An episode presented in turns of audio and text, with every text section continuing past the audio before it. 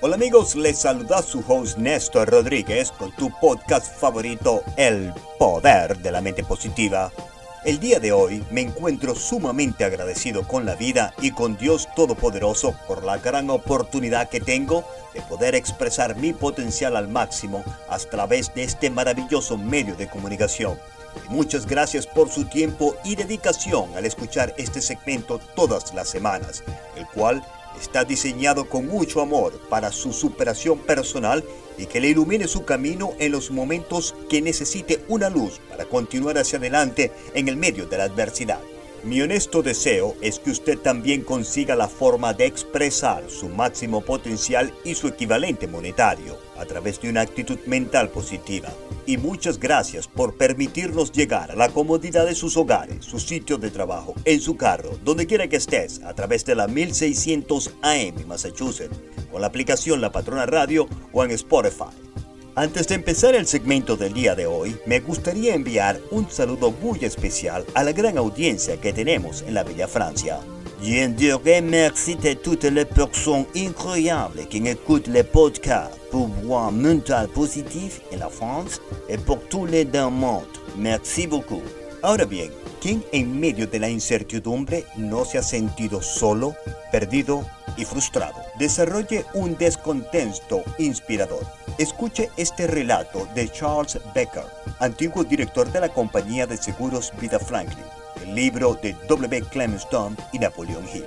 Dice así, quisiera animarles a estar descontentos.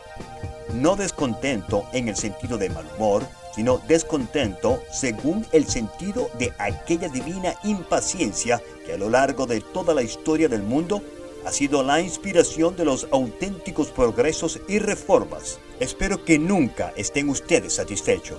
Espero que experimenten constantemente el afán de mejorar y perfeccionar no solo su propia persona, sino también el mundo en que les rodea. El descontento inspirador puede estimular a las personas a pasar del pecado a la santidad, del fracaso al éxito, de la pobreza a la riqueza, de la derrota a la victoria y de la desdicha a la felicidad. ¿Qué hace usted cuando comete un error? Cuando las cosas van mal, cuando surgen malentendidos con los demás, cuando se enfrenta con la derrota, cuando todo parece oscuro, cuando parece que no tiene hacia dónde volverse, cuando no parece posible una solución satisfactoria a su problema. No hace nada y deja que el desastre le domine. Se encoge, se asusta o huye. O bien, desarrolla un descontento inspirador. Convierte las desventajas en ventajas, decide lo que quiere, aplica la fe, la calidad de pensamiento y la acción positiva, sabiendo que los resultados deseables se pueden alcanzar y se alcanzarán. Napoleón Hill afirma que toda adversidad lleva la semilla de un beneficio equivalente. ¿Acaso no es cierto que lo que en el pasado parecía ser una gran dificultad o una desdicha experiencia le ha conducido a un éxito y a una felicidad de que otro modo no hubiera alcanzado? Un descontento inspirador puede estimularle a alcanzar el éxito.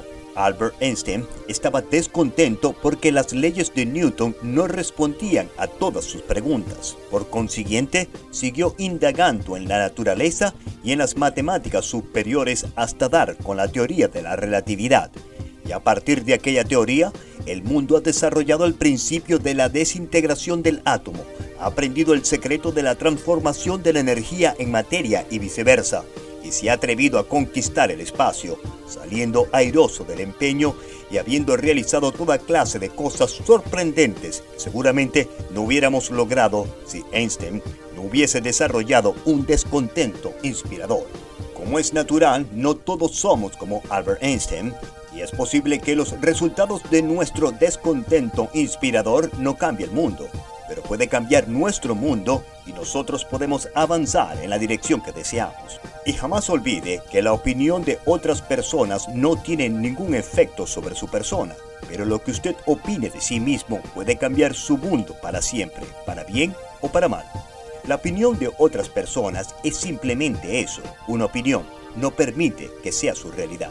Desde los estudios del poder de la mente positiva se despide Néstor Rodríguez con mucho amor y con un mensaje de superación personal. Y recuerde, su mente es una tierra fértil y usted recogerá la semilla que usted plante en ella. es su decisión que va a plantar en su mente.